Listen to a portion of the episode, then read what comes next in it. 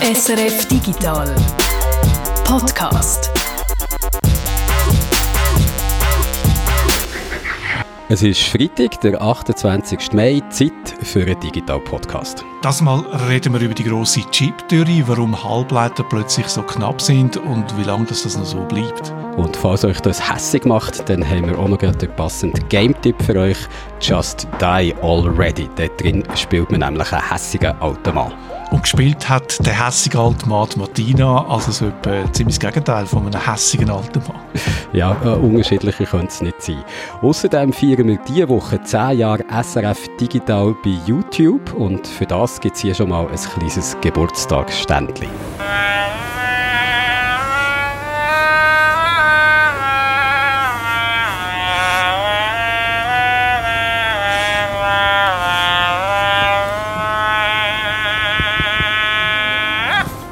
Wenn wir schon bei Jubiläen sind, hier mal wieder ein bisschen historische Trivia. Weisst du, wer am 28. Mai 1357, also heute vor 664 Jahren in Portugal, ist König geworden? Es liegt mir auf der Zunge, aber muss mir helfen. Es ist der Peter der Erste, der Grausame. Er Ist nicht etwa Verwandter von dir, oder? Ja, am Titel nach eher nicht verwandt, auch nicht, äh, Verwandt in Portugal, aber immerhin der Vorname ist der gleich, weil ich bin der Peter Buchner. Und ich, der Jürg Tschirrer. Und wenn wir von jetzt ab wollen, Jürg, der Grausame, sagen, wir finden, es würde noch cool tönen.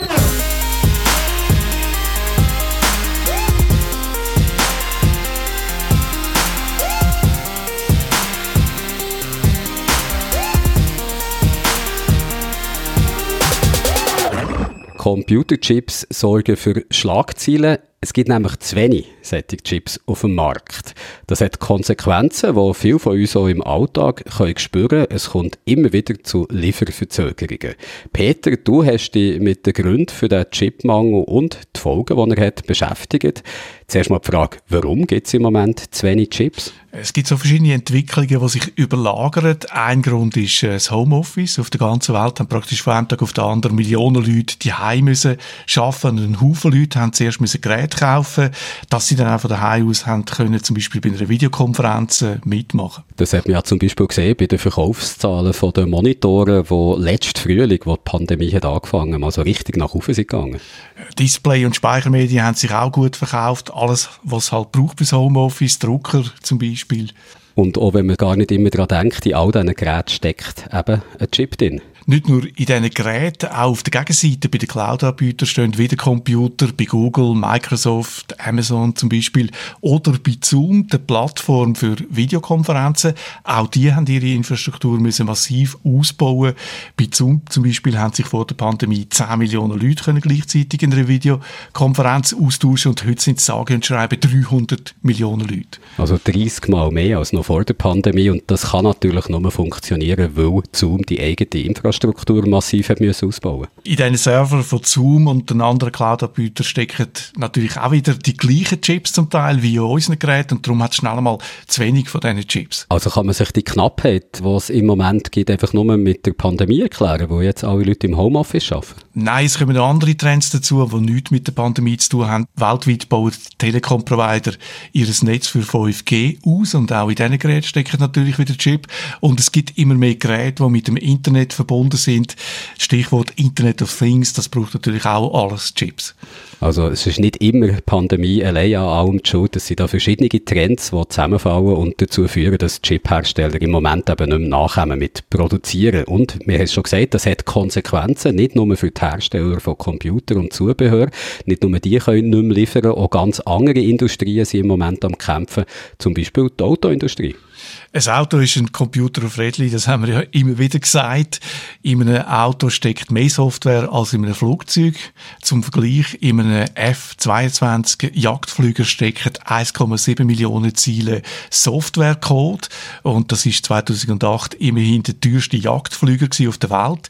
Im Boeing Dreamliner sind es dann 6,7 Millionen Ziele und äh, die Software in einem Auto schätzt man, dass die 100 Millionen Ziele lang ist. Das ist ja Wahnsinn, mehr als in einem Boeing Dreamliner. Das hätte ich jetzt selber auch nicht gedacht, aber was mir immerhin klar ist, damit die Software läuft, damit all die Ziele auch irgendetwas Gescheites machen, da braucht es natürlich Chips dazu. Bis zu 100 Mikrochips sind in einem Auto äh, am Schaffen, sind dort verbaut, schätzt man. Ohne Chips könnte man äh, das Auto nicht brauchen, man könnte nicht mehr richtig bremsen, man könnte keine Musik hören. Uh, fast noch schlimmer, als wenn man nicht bremsen kann. Ja, und das Navi funktioniert natürlich auch nicht mehr. In einem Mercedes von der S-Klasse stecken fast gleich viele Chips wie in einem Airbus 380. Also in einem Auto steckt heute einfach wirklich unglaublich viel Mikroelektronik drin und darum hat jetzt die Autoindustrie ein Problem. In Louisville im Bundesstaat Kentucky steht eine wichtige Ford-Fabrik. Die baut Pickup-Trucks, äh, eines der beliebtesten Autos in Amerika. Und den Leuten dort ist jetzt aufgefallen, dass auf einem grossen Parkplatz neben der Rennstrecke plötzlich Tausende von diesen Ford Pickup-Trucks stehen. Das hat eine Frau am lokalen Fernsehsender WHAS erzählt. It's overwhelming. You just can't believe there's that many trucks. Overnight, we were almost at a thousand, and then it went to 2,000 and today it's at 2,100 shares. Das lokale Fernsehen hat einen, einen Reporter losgeschickt, der dem nachgegangen ist. These vehicles were made at Ford's Kentucky truck plant and they are ready to be sold, except for one thing. a semiconductor. That's a little computer chip of which there is a global shortage. It's changed schedules and even shut down the plant in Louisville at times. Ich fasse mal schnell zusammen, was der Reporter da erklärt hat. Nämlich sagt er, dass kleine Lastwagen, die da rumstehen, alle in der lokalen Ford-Fabrik produziert worden und eigentlich fertig wären für den Verkauf. Aber es fehlt eben noch etwas, ein ganz kleines Bauteil und die ahnen schon, welches das ist, der Mikrochip im Auto. Und weil Ford den Chip nicht bekommt, haben sie die Produktion immer wieder müssen einstellen Ford ist nicht der einzige Autohersteller, wo die Produktion ins Stocken geraten ist. Auch General Motors hat in Amerika die Produktion immer wieder müssen stoppen und VW hat in Europa müssen Kurzarbeit einführen. Aber da können wir doch noch mit dem Finger auf die böse, böse Pandemie zeigen. In dem Fall ist sie also schon die schuld, dass die Autoindustrie da Problem hat bekommen. Liegt das nur an Corona? Bei der Autoindustrie ist es ein bisschen anders. Böse Zungen sagen, die Autoindustrie sei das Opfer von ihren Fehleinschätzungen. Am Anfang der Pandemie haben die Hersteller die Prognose nach unten korrigiert, Nachfrage nach unten korrigiert, weil aus Erfahrung die Leute während einer Wirtschaftskrise weniger oder keine neuen Wagen mehr kaufen. Die Hersteller haben darum dann auch weniger Chips bestellt. Ja, und dann ist alles anders gekommen. Die Nachfrage ist weniger stark eingebrochen als befürchtet. Im Dezember hat es sogar extrem angezogen. Eine Erklärung, die Leute wollen in den USA aus Angst vor einer Ansteckung weniger fliegen oder meiden vielleicht den ÖV. Und das für die Autoindustrie natürlich besonders blöd, weil sie genau in dem Moment nicht liefern können. Also die Autoindustrie hat ein grosses Problem. Wie geht es da jetzt weiter? Eines der grössten Chip-Unternehmen ist TSCM, das steht für Taiwan Semiconductor Manufacturing Company. Die Regierung von den USA und Deutschland haben auf Taiwan Druck gemacht. Sie haben versucht, für ihre Autoindustrie besondere Konditionen rauszuholen, auszuhandeln, weil die Autoindustrie halt wichtig ist für die ganze Wirtschaft. Ob das etwas genützt hat, das ist mir nicht bekannt. Jetzt weiss man ja aus den Einführungsveranstaltungen für die Volkswirtschaft, dass Preise bestimmt werden vom Angebot oder Nachfrage. Also wenn es von etwas wenig hat, dann ist das Gut meistens teurer, als wenn es viel davon hat. Jetzt können wir davon ausgehen, dass die Chipindustrie eigentlich Freude haben, den Chipmangel, wo sie so mehr können verdienen können. Wie ist es? Freuen die sich über den Mangel oder schalten sie jetzt einen Gang auf und produzieren mehr? Ja, was man so als Erklärungen gehört, ist, äh, dass sie wirklich wollen den Chip verkaufen, dass sie halt dort noch mehr verdienen. Aber die Chipproduktion ist extrem anspruchsvoll und extrem teuer. Es gibt nur drei, vier Hersteller auf der Welt, die Chips von der neuesten Generation machen können. Intel gehört dazu natürlich, Samsung und der taiwanesische Chipkonzern TSCM. Die bauen aus, aber so eine Chipfabrik baut man nicht über Nacht und die ist wahnsinnig teuer. Die kostet bis zu 18 Milliarden Dollar. Das ist also ein Preis, der vergleichbar ist mit der NEAT, einem Jahrhundertbauwerk von der Schweiz. Samsung und TSCM, die werden jetzt in den nächsten Jahren sagen und schreiben, je, jede von diesen beiden Firmen 100 Milliarden Dollar in neue Chipfabriken investieren. Zusammen also 200 Milliarden Dollar. Das ist jetzt nicht etwas, was man gerade aus der Portokasse zahlt. Wo kommt das Geld her? Samsung verteilt Investitionen auf 10 Jahre, dann ist das natürlich so ein bisschen 10 Milliarden ist immer noch viel, aber nicht mehr ganz so viel wie bei TSCM, weil die wollen den gleichen Betrag in den nächsten drei Jahren investieren. TSCM verfügt über 28 Milliarden Dollar Eigenmittel und wo dann da die restlichen rund 70 Milliarden sollen herkommen, das ist nicht bekannt. TSM ist eine Aktiengesellschaft, die könnte natürlich dann Aktien rausgeben und so Geld aufnehmen, theoretisch. Politik hat auf die Situation reagiert. Die US-Regierung will 50 Milliarden Dollar in die heimische Chip-Industrie investieren. Die EU sogar 150 Milliarden in den nächsten Jahren. Und so wird man aus der Abhängigkeit von Asien rauskommen. Weil wir sind uns das jetzt gewöhnt, dass die Chips und auch sonst Geräte aus Asien kommen. In den 80er Jahren war es nämlich noch anders gewesen. Das sind etwa 80 Prozent der Chips aus den USA und Europa gekommen. Je die Hälfte aus den USA und etwa die Hälfte aus Europa. Gut, dann fassen wir doch mal zusammen, was wir bis jetzt gehört haben. Es gibt einen Mangel an Chips, das ist unsere Ausgangslage und auch, dass ganz unterschiedliche Industrien davon betroffen sind. Die IT-Industrie, ganz klar, aber auch andere, wo man jetzt nicht gerade sofort daran denken, die Autohersteller zum Beispiel, wo eben immer mehr Autos Chips drin sind. Wieso dass der Chipmangel ist, das hast du uns auch erklärt. Zum einen hat es mit der Pandemie zu tun, weil eben immer mehr Leute im Homeoffice sind und sich dort entsprechend aufrüsten. Andererseits sind es aber auch langfristig langfristige Trends, also der Ausbau vom 5G-Netzwerk zum Beispiel, was Chips braucht, oder dass immer mehr Internet of Things Geräte solche Chips drin haben. Du hast auch gesagt, dass Chip-Produktion anspruchsvoll ist und extrem teuer. Also das heisst, wir leben jetzt noch ein Zeitchen mit dem Chipsmangel. Das geht sicher noch Monate so weiter, je nachdem, äh, auf welche Experten das wir hören, noch ein bis zwei Jahre. Es sind sicher nicht alle Branchen gleich stark betroffen. Die grossen Online-Händler in der Schweiz haben mir aber bestätigt, dass es Lieferschwierigkeiten gibt. Sie haben aber nicht genau können oder vielleicht auch nicht unbedingt wollen sagen, welche Produkte davon betroffen sind. Mit einer Ausnahme, der Sebastian Kestel vom Online-Händler Brack hat mir eine detaillierte Liste geschickt mit verschiedenen Produktekategorien und warum es dann dort zu Verzögerungen kann kommen. Zum Beispiel bei Audiogeräten rechnen sie auch mit Verzögerungen. Wenn das aufhört, das hängt stark von der, vom Produkt, von der Kategorie ab. Meistens weiß man das nicht wirklich. Der Sebastian Kessel sagt, dass nicht nur die fehlenden Chips ein Problem sind, dass es auch bei der Logistik ein Problem gibt, nicht genügend Kapazität und bei der Rohstoffversorgung. Und äh, ich habe jetzt gerade vor wenigen Minuten, bevor wir aufgenommen haben, noch ein Mail bekommen vom Robert Rockenmoser. Ein Name, der mir bekannt vorkommt und vielleicht auch anderen Leuten, die hier zulassen, weil der Robert Rockenmoser ist in diesem Podcast auch schon vorgekommen. Du, Peter, hast schon mal mit ihm geredet. Er ist jahrzehntelang in der Chip-Entwicklung tätig gewesen. Zuerst in den 90er Jahren bei Intel hat er Chips entwickelt. Und wenn mich richtig mal besinne, ist er heute CEO von einer Sicherheitsfirma, gell? Securus ist die Firma, die er selber auch gegründet hat und die brauchen für ihre Produkte auch Chips und der Robert Rockenmoser sagt, sie sind von diesen Engpässen betroffen. Statt 16 bis 20 Wochen Lieferfrist müssen sie jetzt ein Jahr warten, 52 Wochen bis zur Lieferung. Interessant, er sagt, äh, es ist eigentlich nicht ein neues Phänomen. Er sagt, in der, in der Chipindustrie gäbe es so Zyklen, man baut äh, aus und dann gibt es eine Überkapazität und dann äh, macht man wieder nichts und dann ist die Überkapazität irgendwann aufgebraucht, dann gibt es einen Engpass und dann geht alles wieder von vorne los. Er sagt, die, die Zyklen gehen so typisch drei Jahre lang und er geht davon aus, dass in einem Jahr etwa sich die Situation wieder normalisiert. Ist schon lustig, wie in dieser Geschichte eigentlich kleine Teile eine Rolle spielen, die die Gesellschaft lahmlegen können. Also zum einen eben Chips, wo, wenn sie fehlen, plötzlich bestimmte Sachen nicht mehr produziert werden und zum anderen so etwas Kleines wie ein Virus, das die Pandemie ausgelöst hat und eben auch mit dafür verantwortlich ist, dass Barnenort im Moment nicht so schnell vorwärts geht, wie man es gewohnt ist.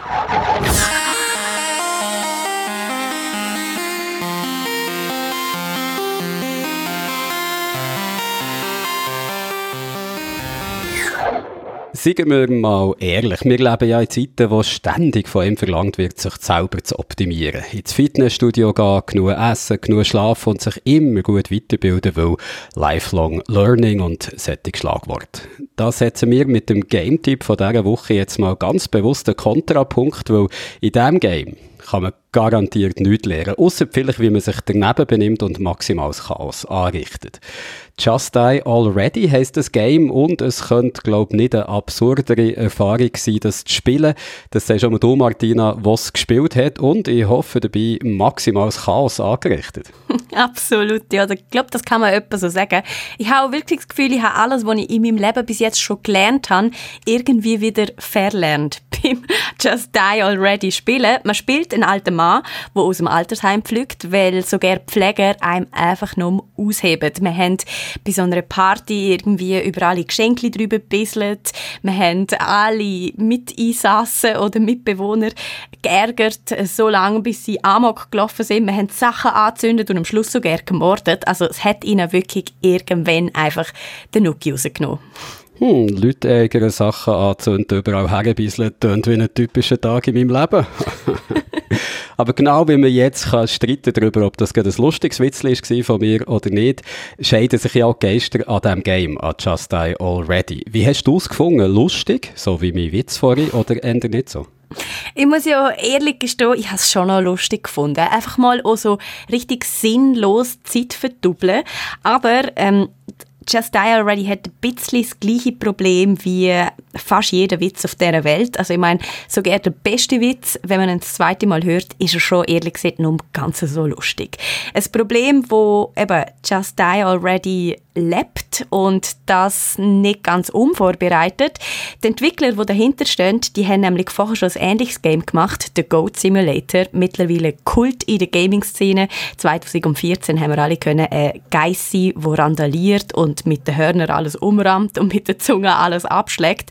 Und auch das ist lustig gewesen, aber halt eben leider nicht sehr lang. Also 2014 bin ich auch für kurze Zeit Geiss gewesen, wo ich den Goat Simulator habe gespielt und ich habe es wirklich lustig gefunden, etwa für eine Stunde lang und dann habe ich es gesehen. Was haben sich die Entwickler denn jetzt bei Just Die Already einfallen damit es ein bisschen länger lustig bleibt? Sie haben einerseits so eine Art Bucketlist für einen alten Mann aufgestellt mit Sachen, die er noch erleben will, bevor er dann wirklich stirbt. Zum Beispiel den grössten Böller von der ganzen Stadt anzünden oder eben jede zweite Mülltonne umschmeißen, an der er vorbeiläuft. Und das bringt einem irgendwie halt schon immer auch ein bisschen auf neue Ideen, was man noch könnte ausprobieren was man noch könnte anstellen Und auch Freunde bringen einem ja oft genug auf dumme Ideen, haben sich wahrscheinlich auch die Macher und darum diesmal einen Multiplayer eingebaut mit bis zu vier Freunden kann man Chaos stiften. Und was auch noch bald kommen soll, ist ein Versus-Modus. Also, dass man gegen seine Freunde im Wettkampf kann Chaos stiften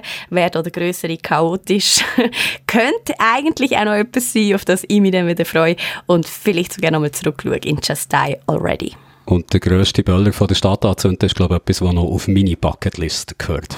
Just Die Already, das Game, wo man garantiert nichts dabei kann lernen und nichts, was ihm im Leben weiterbringt, gibt es für PC, Playstation 4, die Xbox und die Nintendo Switch. Und wenn ihr wollt wie sich die Martina als alter Mann hat daneben benommen und überall hat hergebisselt, das hast du doch hoffentlich, oder?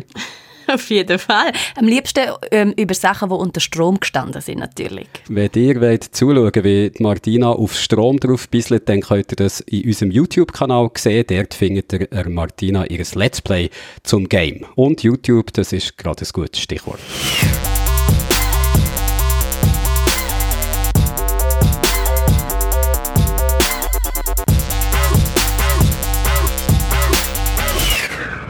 Am 31. Mai, also am Montag, sind es zehn Jahre her, wo wir unser erstes YouTube-Video hochgeladen haben. Wir haben zwar schon vorher manchmal Videos gemacht, aber die haben wir zum Beispiel im Kanal von SRF 3 aufgeladen, wo dann noch DRS3 hat geheissen. Einen eigenen YouTube-Kanal haben wir am Anfang noch gar nicht gehabt. Vor zehn Jahren eben hat sich das geändert. Seitdem gibt es SRF Digital bei YouTube und im allerersten Video, das wir dort haben aufgeladen haben, hat es so getönt. This is Automaton うジャンボ。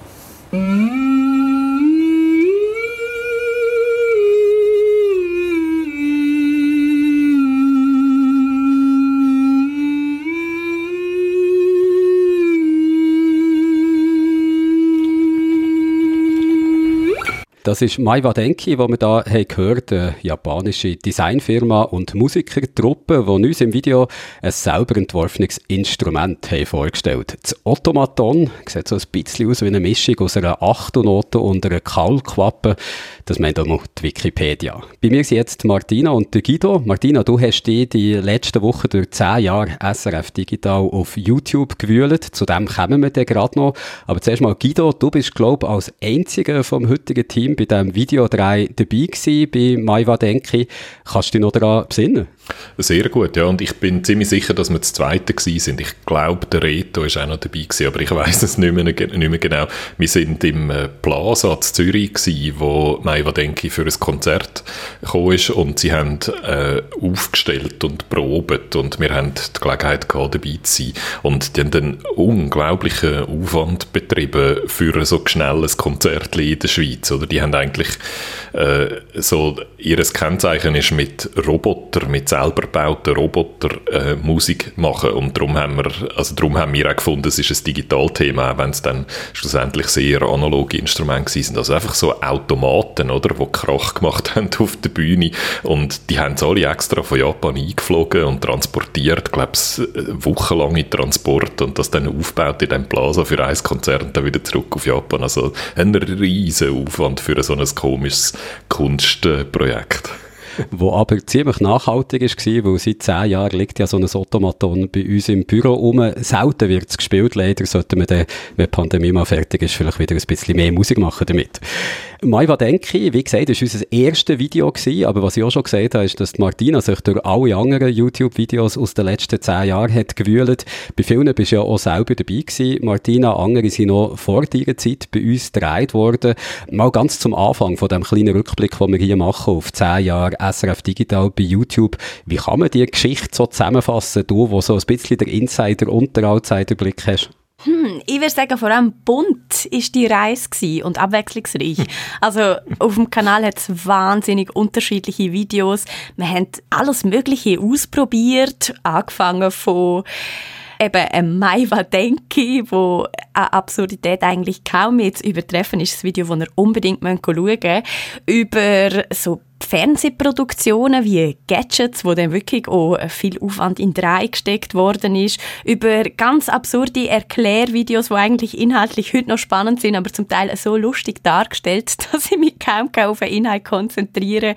Wir sind go fliegen, go Zombies jagen, ähm, go Trial fahren, also haben eigentlich fast nichts auslos. Es ist wirklich eigentlich noch auch für mich, ehrlich gesagt, gute Unterhaltung gewesen, da zurückzuschauen. Und alle habe ich dann schon nicht ganz geschafft zu schauen, aber ein Haufen davon. Du, wo jetzt so ein bisschen den grossen Überblick hast, kannst du irgendwie sagen, wie sich das Ganze verändert hat? Also weißt, wenn du jetzt die Videos von ganz am Anfang schaust und nach ein paar Jahre später, hat es da eine Entwicklung gegeben? Sind die anders geworden oder ist alles etwa gleich geblieben? Also sie sind sogar mehrmals anders geworden, habe ich das Gefühl. Ganz am Anfang könnte man fast sagen, haben wir noch nicht so viel Ahnung davon, wie man eigentlich ein Video macht. Da haben wir uns wahrscheinlich vom Rest der Welt auch noch nicht allzu groß unterschieden. Also es kommt vieles ein bisschen holprig daher und vielleicht auch ein bisschen unschön zum Teil.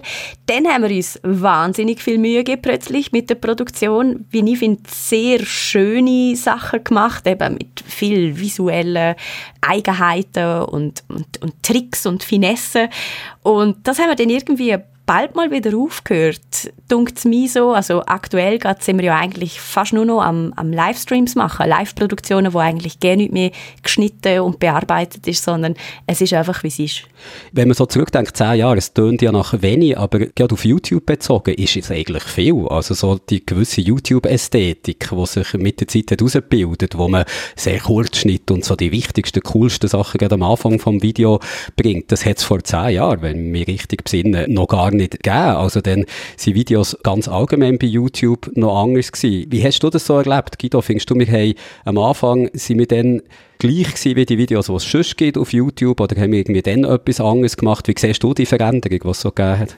Also ich würde also unterstreichen, was Martina gesagt hat und es noch ein bisschen deutlicher sagen. Wir haben einfach wirklich überhaupt nicht gewusst, was wir da machen, oder? Und ich glaube, niemand, am Anfang haben äh, Leute auf YouTube Sachen aufgeladen, wo ja Leute waren, die nicht Profis waren, sondern einfach irgendwelche Privatleute ein Filmli aus dem Zoo, oder? Das, wo ja das erste Video war, wo einfach jemand draufhebt mit einer Kamera, einer einer GoPro oder später dann mit den Handys, wo keine Schnittausbildungen haben oder so. Und wir sind eigentlich ähnlich unterwegs gewesen. Wir haben am Anfang kaum Ausbildungen gehabt, weil wir eine Digitalredaktion sind, haben wir einfach gerne Geräte gehabt, haben darum auch Kameras immer ausprobiert und Schnittprogramm ausprobiert.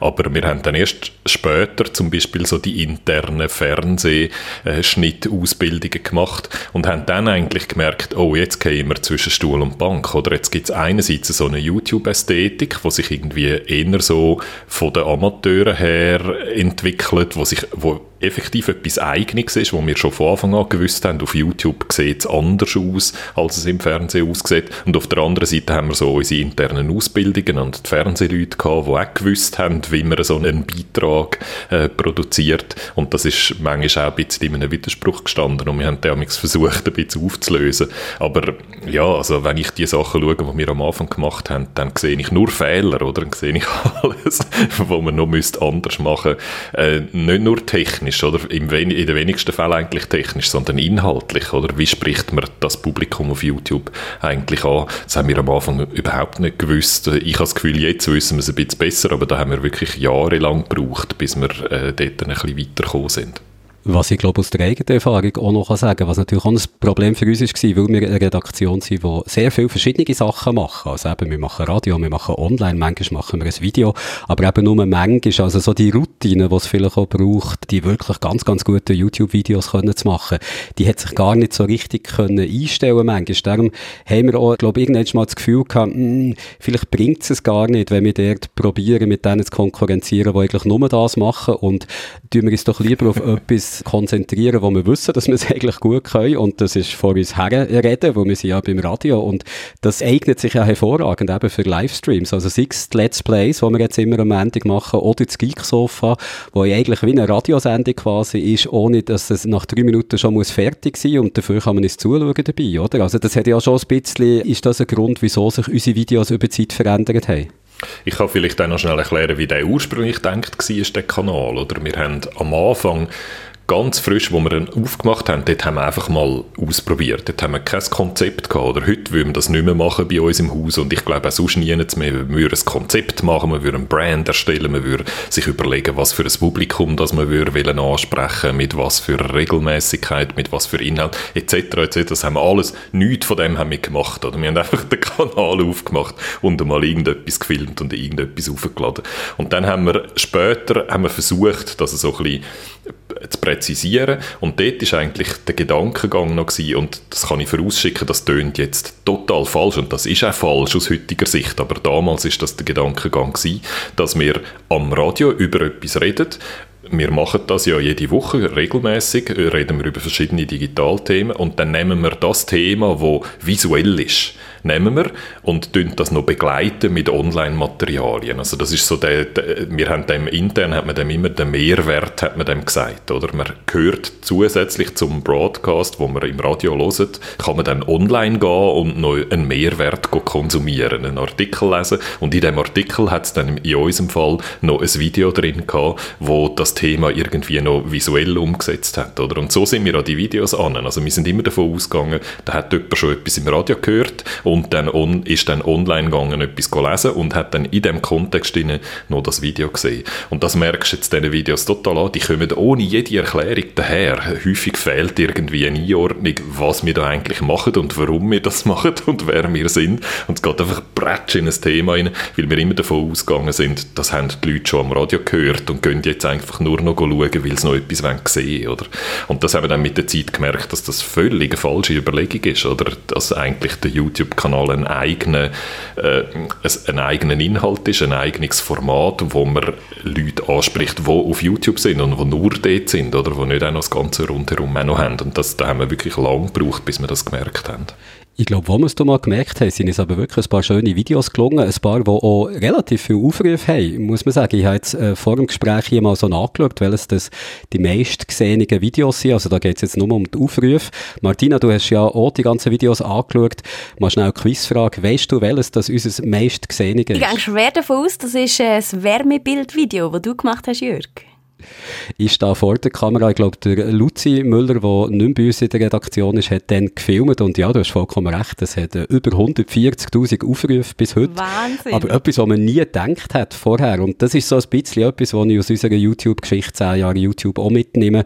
Es sind nicht unbedingt die Videos, wo man jetzt gemeint hat, oh, da werden besonders viele Leute äh, draufklicken. Die, die jetzt ganz vorne sind. Also ganz vorne, wie du mir gesagt hast, das Video mit der Wärmebildkamera. Dann kommt Morsen für Anfänger länger, äh, wo ich beim Weltmeister im Morse bin vorbeigegangen und mir da die relativ analoge Technik vom Morse habe zeigen Dann kommt eins zu Quadrocopter in der ETH und dann kommt noch ein Virtual Reality Video, wo wir, Martina, du und ich, gegen Zombies kämpfen. Also da hätte ich jetzt noch gedacht, ja, das könnte noch gut ankommen, aber bei vielen anderen Sachen bin ich total überrascht, was ganz vorne ist. Das ist einfach da etwas, wo ich glaube auch kann ehrlich sagen, da fehlt uns ein bisschen die, Intuition dafür, oder? Ähm, das Wärmebildkamera-Video ist am Anfang gar nicht speziell gut gelaufen oder besser gelaufen als andere, oder? Sondern das ist einfach etwas, wo dann der YouTube-Algorithmus so vom Himmel oben ab gesegnet hat mit die ganze Zeit wieder aufruft. Das ist immer wieder in Suchresultaten und in äh, vorgeschlagenen Videos aufgelistet worden und hat dann immer wieder so eine Welle Views bekommen und wenn es dann mal eine gewisse, eine gewisse Menge von Aufrufen erreicht hat, dann äh, spült es dann auch immer wieder führen, oder? Also das ist wie etwas, was wir selber gar nicht unter Kontrolle haben, oder? Wir haben ab äh, spät haben wir dann mal noch das Thumbnail oder das Bild und den Titel noch ein bisschen verbessert, um das noch ein bisschen optimieren. Aber dort, das haben wir erst zu einem Zeitpunkt gemacht, wo das Video eh schon gut gelaufen war, oder? Also es ist wie etwas, was wir nicht äh, selber bewirkt haben, sondern wo uns YouTube einfach gesegnet hat damit,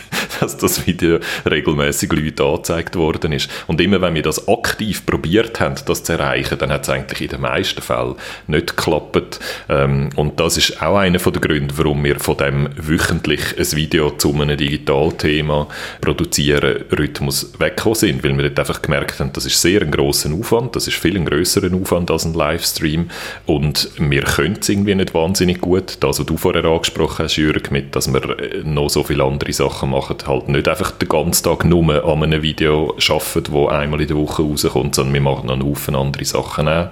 Dann sind wir nicht wahnsinnig gut im Finden vom richtigen Thema, wo dann YouTube YouTube zu die Leute, die suchen, die Leute, die auch noch ein Video schauen wollen, packt und sofort gerade anspricht.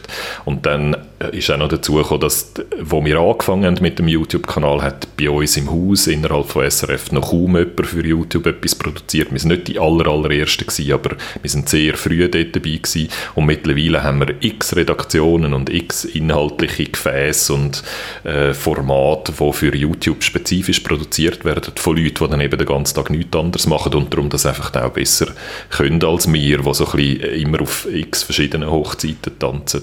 Und das alles hat dann dazu geführt, dass wir den äh, Zugang eigentlich eher weggelassen haben, ersetzt haben durch den neuen, wo eben Suche und, und äh, vorgeschlagene Videos und so viel weniger wichtig sind als Subscriber, also Community, wo, äh, wo, wir, wo enger verbunden ist mit uns und alle Sachen schauen von uns und eben auch viel länger schauen, nicht einfach eine Minute dort in ein kurzes Video, sondern 20 Minuten, eine halbe Stunde, vielleicht sogar zwei Stunden am Stück uns zuschauen bei einem Let's Play oder einer Talkshow.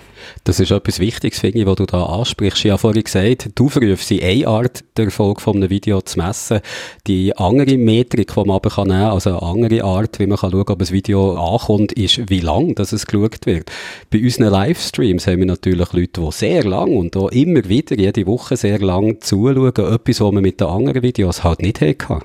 Äh, wir haben äh das kann ich vielleicht auch sagen, wir haben eine durchschnittliche Watchtime, wo äh, kommt ein bisschen auf darauf an, ob man die Leute, die subscribed sind oder die, die nicht subscribed sind, schaut, aber das ist gut einmal so in der Gegend von 20 Minuten im Schnitt, oder? Und das ist natürlich viel mehr als ein zweiminütiges Video je erreicht. Das kann ja maximal zwei Minuten geschaut werden, oder? Also, wenn man so Bang for the Buck anschaut, was ich äh, in der Regel gerne mache, oder? Dann ist, dann ist das da viel besser und Watchtime Time ist das, wo YouTube am Schluss auch äh, am höchsten gewichtet, wenn sie, wenn sie schauen, wie relevant ist ein Kanal oder wie viel absolute Minuten Aufmerksamkeit ist uns geschenkt worden. Und wenn wenig Leute sehr viel schauen, ist das äh, immer noch gut, oder? Als wenn ganz viele Leute nur ein ganzes bisschen schauen. Also wie man die absolute Watchtime erreicht, da gibt es einfach sehr unterschiedliche Wege und wir haben dort jetzt, wir haben dann mitten in dieser Geschichte von unserem YouTube-Kanal den Weg eigentlich völlig gewechselt, oder? Und haben so den bekannten YouTube-Weg einfach so den virale Hit lancieren, wo dann alle einfach so ein minütiges Video schauen, den haben wir verlassen und haben uns eher auf die Livestreams äh, konzentriert.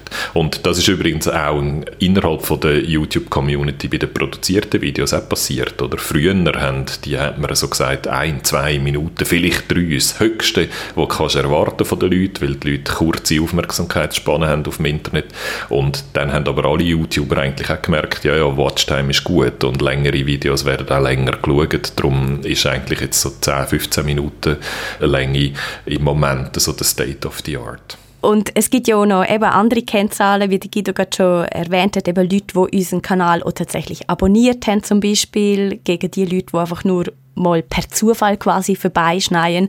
Und wie der Guido schon gesagt hat, obwohl wir eigentlich ein relativ kleiner Kanal sind, mit so gut 6000 und ein paar zerquetschten, sind wir da eigentlich auch nach zehn Jahren noch sehr, sehr in den Nischen. Aber immer wenn es so um die Kennzahlen geht, mit eben, wie lang werden unsere Videos geschaut, wie viele Leute können regelmäßig auf unseren Kanal, weil sie gerade subscribed sind und so weiter, da ist man eigentlich SRF-weit fast ein bisschen neidisch auf unsere ausgezeichneten Zahlen, oder? Da sind andere, also meilenweit davon entfernt, von was das SRF verlangt und wir sind, oder gerne hätte, und wir sind da immer mega weit drüber, weil wir einfach auch, das muss man glaube ich schon sagen, so eine richtige Community mittlerweile gefunden haben, wo glaube eben mittlerweile auf anderen Plattformen auch noch ist, aber das hat alles irgendwann mal auf YouTube gestartet.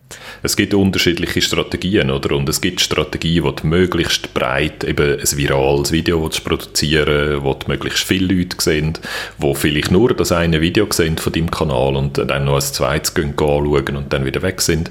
Oder es gibt eben die, die sich eine treue Subscriber-Basis aufbauen, Abonnenten, die jedes Video schauen, egal zu welchem Thema das es ist oder wie lang das es ist. Ähm, und da gibt es unterschiedliche Strategien und da wir im Haus SRF fährt man auch je nach Format jeweils dann eine unterschiedliche Strategie oder das versucht man aneinander anzupassen, dass man äh, Inhalt hat, wo eben über die Suche gefunden werden, aber dass man auch Inhalt hat, wo in einer Nische für Abonnentinnen und Abonnenten produziert werden. Und wir sind in dieser Kategorie. Das heißt, für uns ist Watchtime, wie viele Subscriber haben wir ähm, und wie viel Austausch gibt es mit diesen Leuten oder wie viel Interaktion gibt es. Das sind für mich so die wichtigen Kennzeichen, die Kennzeichen, die ich nach oben muss rapportieren oder und nicht einfach der Reach, also wie viele äh, Millionen von Leuten haben das Video gesehen. Das würden wir einfach gar nicht schaffen mit unserer Strategie. Da müssten wir ganz anders, äh, ganz anders produzieren, uns völlig anders aufstellen, einen anderen Aufwand betreiben. Das ist auch äh, miteinander verknüpft. Also am Montag, wie gesagt, feiern wir 10 Jahre SRF Digital bei YouTube. Vor 10 Jahren haben wir dort unser erstes Video hochgeladen. Von allen Videos, die wir gemacht haben, welche sind euch so wirklich in Erinnerung geblieben? Martina, bei dir wird es doch sicher das sein, was du hast gelernt, fliegen. Also richtig fliegen in einem richtigen Flugzeug. Hm, also ich bin mir sicher, ich werde von dieser Geschichte noch meine Enkel jahrhundertelang belästigen, weil sie sich einfach immer wieder anhören was das für ein unglaublicher Trip und was für eine wahnsinnige Woche das war. Ja, definitiv unvergessen. Also Flüge lernen ist und bleibt mein Highlight. Was war es bei dir, Guido? Ich habe das jetzt nicht vorbereitet, darum vergesse ich jetzt garantiert etwas, was mir dann nachher wehtut, aber spontan fällt mir jetzt das Video ein, wo wir Unterwasserkameras getestet haben. Das war zu einer Zeit, gewesen, wo noch nicht alle Geräte einfach standardmäßig wasserdicht sind, wo das zum Teil ein riesen Aufwand war, irgendwie eine Kamera oder ein Smartphone unter Wasser zu nehmen und dort zu fotografieren. Ich habe beim ähm, Vorbereiten von dem Video extrem viel gelernt. Ich habe das auch gerne gemacht, weil ich tauche und das eh einfach ein faszinierendes Thema finde. Unterwasserfotografie ist technisch sehr anspruchsvoll. Und dann haben wir das gedreht. Wir sind in die Oerlikon gegangen, an einem Morgen, das drehen, haben eben einen riesen Aufwand betrieben, dass wir das dann angebracht haben und dann schaut man das Video heute und in keinem einzigen Schnitt, in keiner einzigen Einstellung sieht man ein Resultat.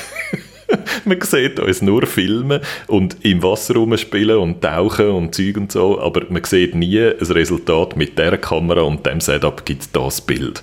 Und das tut mir jedes Mal weh, wenn ich das sehe. Und das ist einfach, das ist in einem Artikel gewesen, oder? Das ist rund ums Video. Weiter unten hat es eine Bildergalerie gehabt mit den, mit den Resultaten. Aber die Leute, die das auf YouTube äh, sehen, die werden einfach prellt um, ums so kommt es raus und es ist ganz grauenhaft, es tut mir jedes Mal weh. Es ist ja gleich wie der Sommer ist vor, wir machen einfach nochmal so ein Video und diesmal tun wir die Resultate auch wirklich rein. Ich war ja dabei gewesen, wo wir es das erste Mal gemacht haben und wie du richtig gesagt hast, wir sind am Morgen früh in eine Body gegangen und darum habe ich das nicht als gute Erinnerung abgespeichert, weil ich bin ein Gefröhrli und der ins Wasser zu gehen zum Filmen ist furchtbar gewesen. Mir sind eigentlich die liebsten Videos immer die gewesen, wo man irgendwie kann verkleiden kann. Ich bin ein simples Gemüte, ich lege mich gerne mal als falscher Doktor an oder in ein Aerobic-Stress, wenn ich mit der Martina irgendein Sportgerät mit der Nintendo Switch kann testen Also alles, wo ich irgendeine Verkleidung anlegen kann, ist mir eigentlich immer das Liebste gewesen. Ich habe es gesagt, zehn Jahre feiern wir YouTube. Für das machen wir extra ein Video, natürlich bei YouTube. Martina, du bist da dran, kannst schon mal so ein bisschen teasen. Das Video wird ja am Montag aufgeladen, was man dort drin so alles kann sehen kann. Man sieht einen Rückblick auf die letzten zehn Jahre. Ich habe ein paar Highlights rausgesucht und habe für das ganze Team zusammentrommelt, sogar zum Teil noch mit ehemaligen, also der Luzi, haben wir zurückgeholt für das Video und haben auch mit ihm zusammen zurückgeschaut auf was eigentlich alles so verrückt passiert ist. Und da hat es wirklich ein paar Perlen drunter, wo wir, glaube ich, alle uns ein bisschen gefragt haben, wie das genau so passieren das Jubiläumsvideo, das findet ihr ab Montag Mittag auf unserem YouTube-Kanal. SRF Digital heisst der. Und alle die, die jetzt den noch nicht abonniert haben, den Kanal, Macht es doch, weil wie Martina gesagt hat, dann seid ihr Teil von einer wunderbaren Community und seht immer auch mal wieder neue Videos von uns, sei es Setting, die ich mich dafür kann verkleiden kann, auch die wird es in Zukunft hoffentlich wieder geben, oder eben unsere Livestreams, immer am Montag am 8. das Let's Play und immer am Mittwoch am 1 das Geek-Sofa, wo wir drei hier, Martina, Guido und ich, zusammen über Games, Filme und Serien diskutieren. Kommt mal vorbei, wenn ihr es bis jetzt noch nicht gesehen habt und abonniert unseren Kanal SRF Digital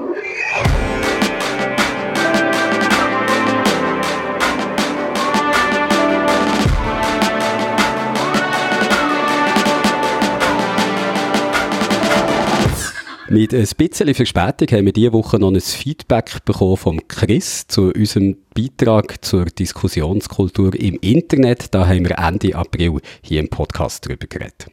Es ist schon ein Zeitchen her, dafür ist im Chris's Feedback umso ausführlicher. Der Chris hat selber schon Erfahrungen gemacht als Community Manager von einer größeren Organisation und hat dabei etwas gemerkt, wo wir in unserem Beitrag auch erwähnt haben, dass die Leute nämlich, die im Internet besonders hässlich kommentieren, häufig gar nicht daran denken, dass sie das nicht einfach ins Leere rausmachen, sondern dass sie mit ihren Worten auch andere Leute können treffen können.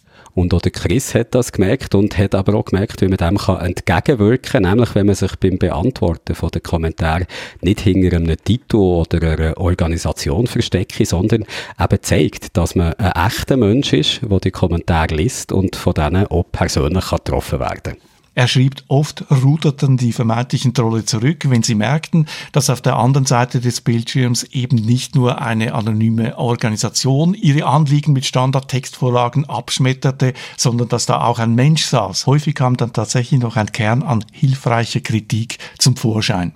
Der Chris macht übrigens auch einen Vlog auf YouTube, also veröffentlicht er Videos, wo er sich mit Themen rund um die digitale Ethik beschäftigt, wo die Diskussionskultur natürlich auch mit dazugehört und aktuell und eben passend zum Thema von seinem Feedback stellte sich da die Frage, brauchen wir einen Führerschein fürs Online-Diskutieren?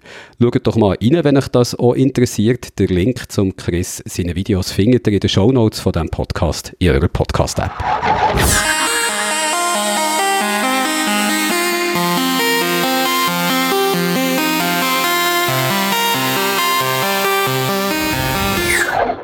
Und da sind wir schon wieder am Schluss von dem Podcast. Peter, ich frage dich, was ist dir am meisten geblieben? Mich hat beeindruckt, wie eine junge, fröhliche Frau so gut kann einen alten, hässigen Mann spielen. da hat Martina wirklich alles gegeben, hat überall hergebisselt, vor allem, wenn es irgendwie unter Strom ist gestanden. Und ich glaube, ja, das ist wahrscheinlich auch das, was ich diese Woche mitnehme, nämlich, dass es ganz Spass kann machen sich mal daneben zu benehmen. Ich hoffe, die setzen das aber auch nur in Games um und nicht im richtigen Leben und wünsche euch eine schöne Zeit und bis zur nächsten Woche. Ade miteinander.